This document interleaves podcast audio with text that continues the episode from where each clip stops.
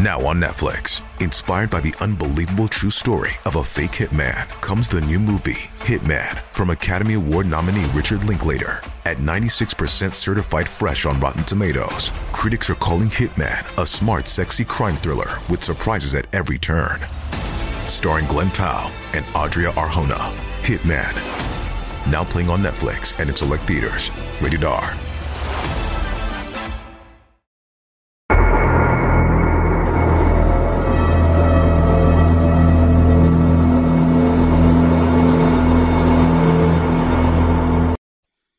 Mi mujer está en el suelo y hay sangre por todas partes. El perro de una familia presenció un brutal asesinato. La persona que entró conocía a la víctima y a los perros. Un experto en animales al final logró que el perro hablara, pero no de la forma habitual.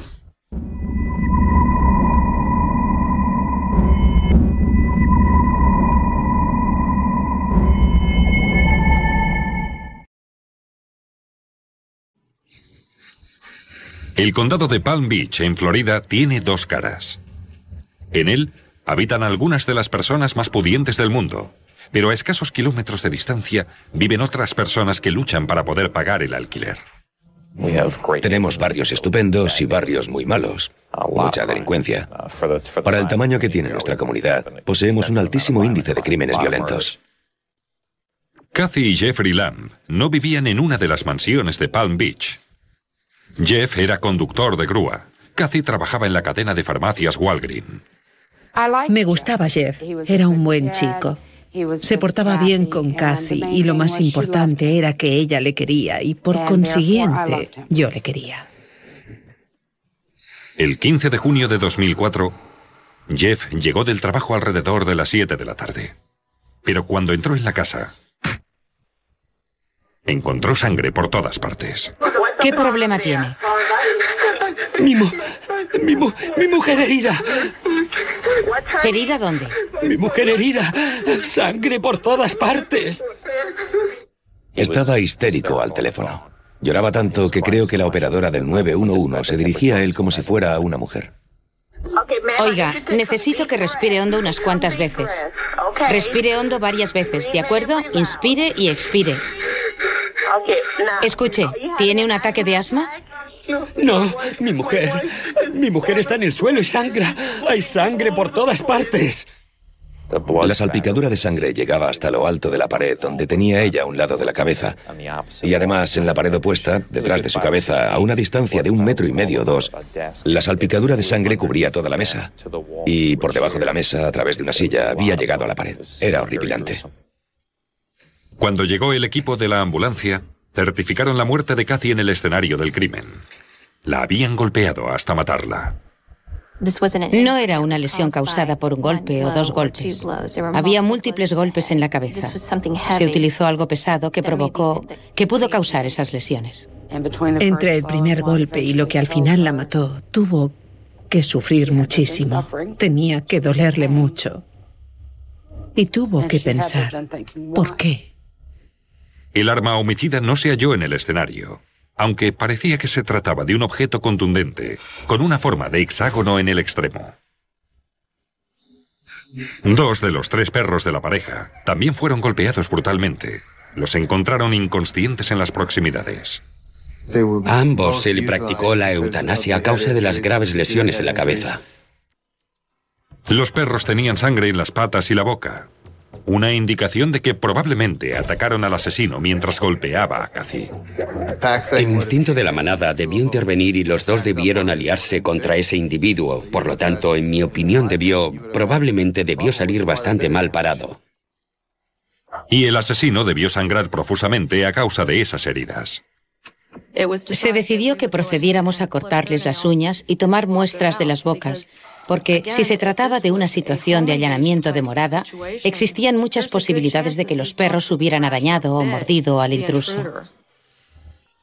El tercer perro de la pareja fue hallado en un dormitorio cerrado, aparentemente ileso. Era incomprensible que alguien decidiera entrar en una residencia con tres perros, sobre todo porque eran perros grandes. Siempre que hablaba con la inspectora Kim Bradley, ella me decía, haremos justicia casi, vamos a encontrar a la persona que lo hizo. Al no tener claros sospechosos, el departamento del sheriff está recurriendo al vecindario en busca de ayuda, distribuyendo estos panfletos con la foto de Cathy Lamb y pidiendo que quien quiera que pudiese tener información sobre lo que ha sucedido aquí les llame. El escenario del asesinato de Cathy Lamb era el más extraño con el que los investigadores se habían topado jamás. Al principio supusieron que el móvil era el robo. El marido de Cathy, Jeff, dijo que lo único que había desaparecido eran unos pendientes de oro y diamantes de Cathy. En el dormitorio principal, todos los cajones estaban abiertos, pero no había nada revuelto. La ropa seguía allí aún doblada y había muchas joyas y objetos por encima de la cómoda. La examinadora médica calculó que Cathy había sido asesinada a cuatro y media y las cinco de la tarde. Dado que Jeff Lamb encontró el cuerpo de su esposa, fue considerado evidentemente sospechoso. Jeff Lamb tenía una excelente coartada. Estaba en su trabajo y allí había varias personas que podían confirmar su paradero a aquella hora. Pronto surgieron otros sospechosos. Mientras la policía procesaba el escenario del crimen, una mujer llamada Joy Steidel llegó y se presentó como la prometida de Jeff Lamb.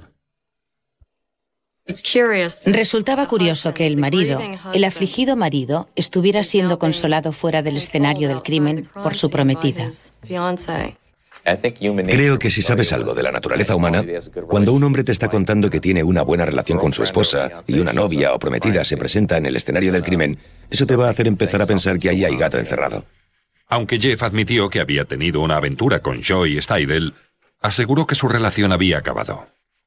La versión de Jeffrey era que se había reconciliado con su esposa y que iban a volver a vivir juntos permanentemente.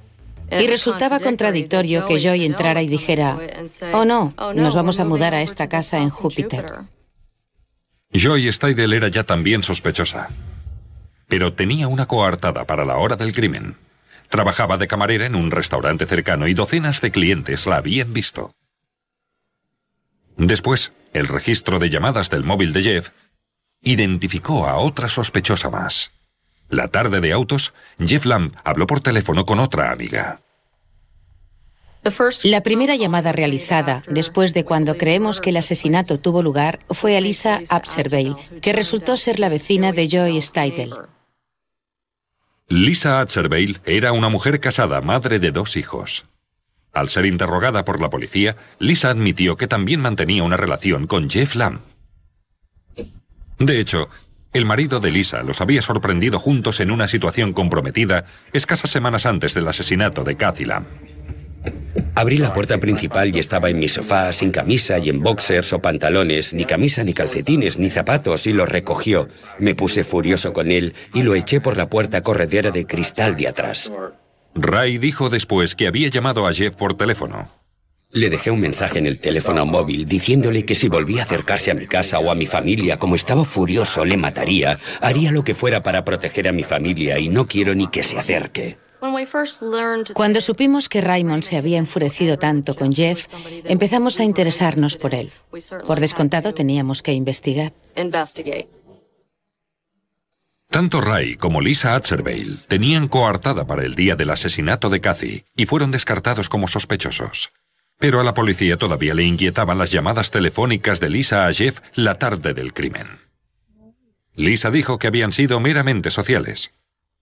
Los registros telefónicos demostraron que Lisa realizó dichas llamadas desde casa, pero los registros del teléfono móvil de Jeff indicaban que no estaba en el trabajo, como él aseguraba. Obtenemos los registros telefónicos que demuestran que está junto a esa casa que las llamadas pertenecen a antenas de telefonía que se encuentran mucho más cerca de la casa que del lugar donde él decía estar. Y los investigadores encontraron otra contradicción. Jeff había dicho que su perro, Bandit, estaba en un dormitorio cerrado cuando encontró el cuerpo de su mujer. Pero los investigadores encontraron huellas de patas ensangrentadas en la habitación, y la sangre era de Cathy. Eso significaba que el asesino metió al perro en el dormitorio después de la muerte de Cathy. Pero, ¿por qué? Un asaltante desconocido no solo había atacado a Cathy Lamb, sino también a sus dos perros, Nipper y Dakota, supuestamente con la misma arma. Los amigos de Cathy e incluso el mismo señor Lamb dijeron que los perros que había en esa casa a un extraño le habrían destrozado. Pero los investigadores no lograban entender por qué no estaban todos los perros juntos. ¿Por qué golpearon tan brutalmente a los dos perros más pequeños de Cathy y sin embargo al perro más grande del grupo no llegaron a tocarlo? Y además ese perro estaba encerrado en una habitación. El tercer perro era un híbrido, una mezcla de lobo, y el dueño era el marido. Los investigadores creían que la sangre en las bocas y patas de los perros procedían del atacante de Cathy, pero las pruebas forenses lo desmintieron. Los frotis y las uñas que se los perros salieron negativas en cuanto a ADN humano. En un principio se creyó que el tercer perro de la pareja, Bandit, estaba ileso. Pero un veterinario descubrió que también había sufrido lesiones, pero no por parte del asesino.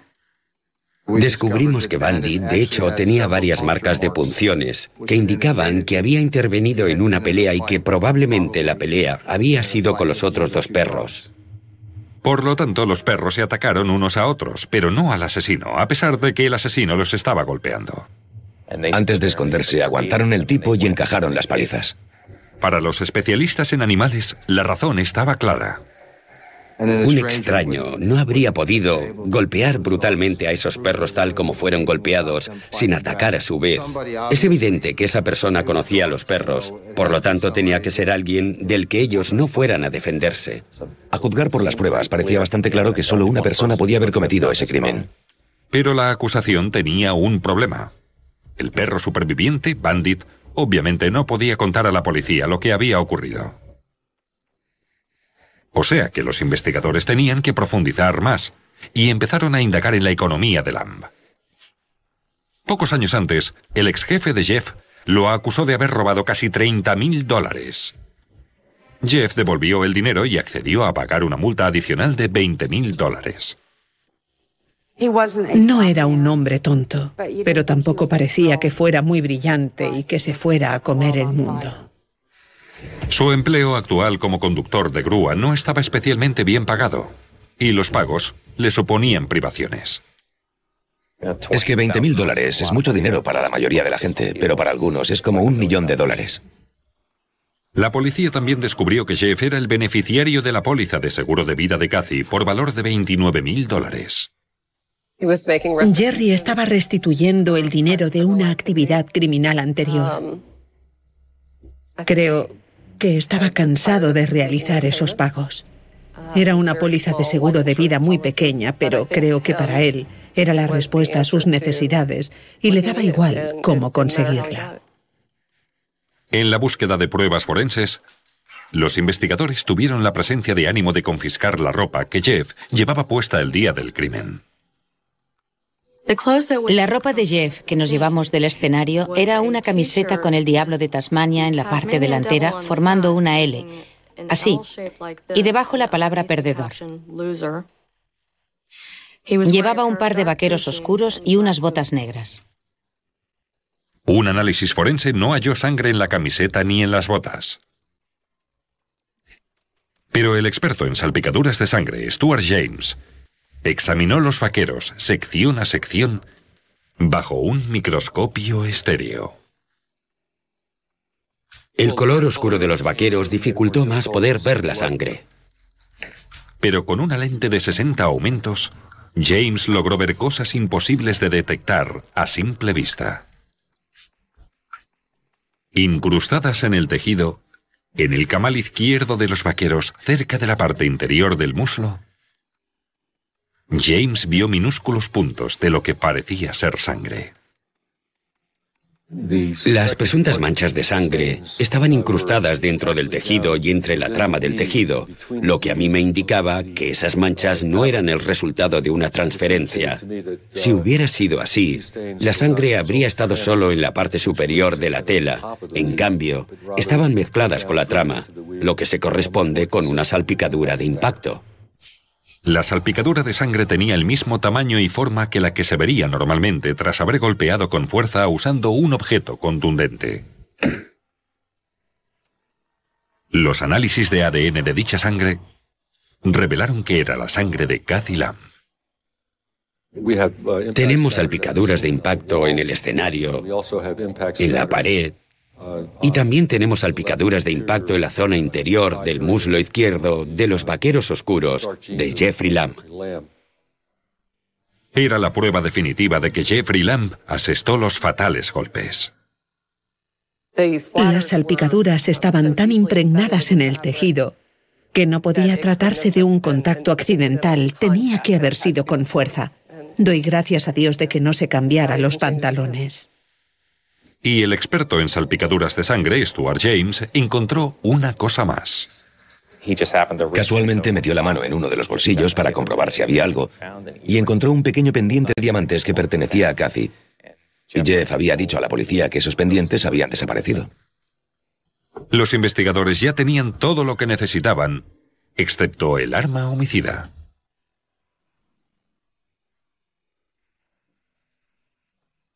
Dos meses después del asesinato de Cathy Lamb, un operario encontró una llave de cruz en la azotea de su edificio. Había subido a la azotea porque se habían producido goteras y se les filtraba el agua, y encontró una llave para ruedas que se usaba en uno de sus camiones grúa más grandes. Era el edificio de las oficinas de la empresa de grúas donde trabajaba Jeff Lamb.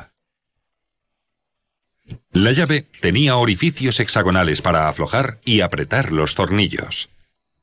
Se analizó en busca de ADN. Lo intentamos todo para analizar la llave, pero el problema es que en el sur de Florida llueve continuamente.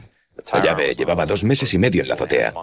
El sol tenía que haber evaporado cualquier ADN y además el agua lo habría limpiado.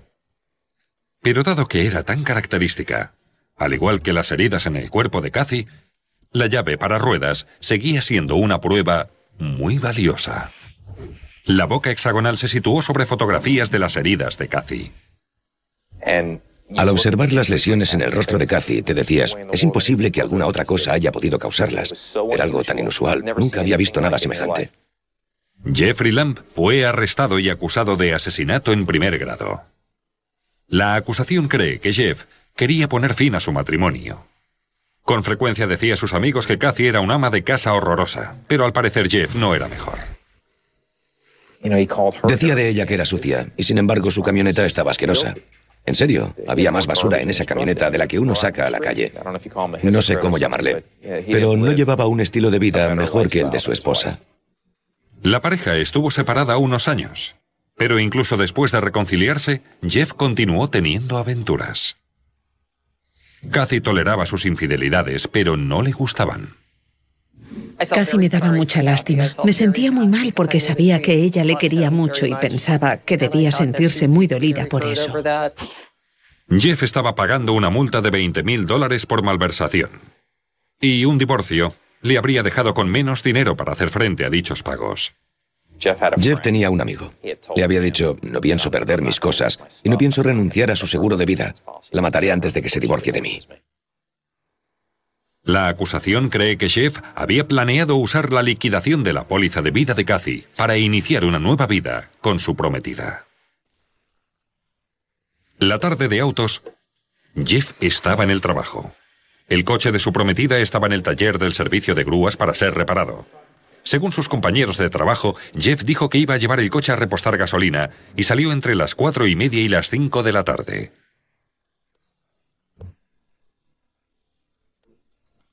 Las pruebas sugieren que se fue a casa. Esperó a que Cathy regresara del trabajo.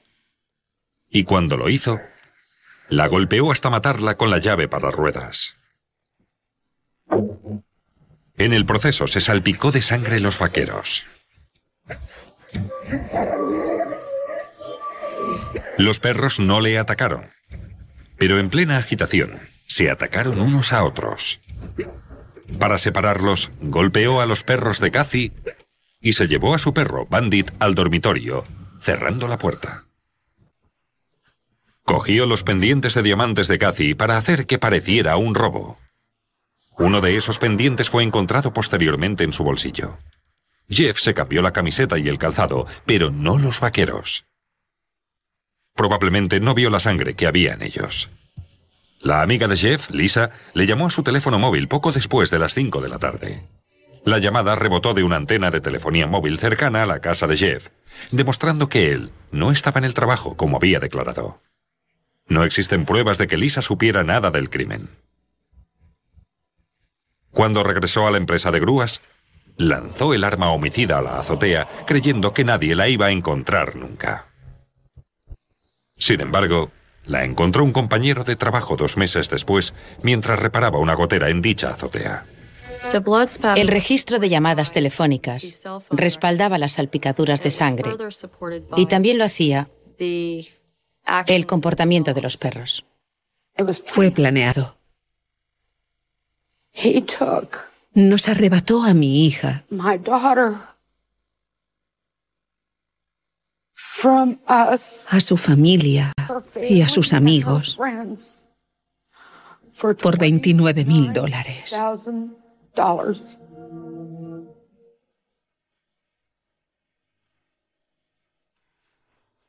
En septiembre de 2006, Jeffrey Lamb fue sentenciado por asesinato en primer grado. Fue condenado a cadena perpetua sin posibilidad de libertad condicional. Fuimos a juicio con confianza, porque el caso no se basaba solo en la ciencia, se basaba en el sentido común. No creo que se levante alguna mañana de algún día y se diga, ¿cómo he podido hacerle eso a un ser humano? Además del hecho de que era mi esposa y además del hecho de que la conocía desde que era una adolescente. Su primer error fue no cambiarse de ropa después de matar a su esposa. El segundo error fue arrojar una herramienta a una azotea, un sitio al que no pertenece y donde alguien puede descubrirla. Su ropa fue la clave del caso. Si los inspectores no le hubieran pedido que se quitase la ropa, jamás le habríamos condenado por el crimen. Sin duda alguna, hoy andaría por ahí con total libertad.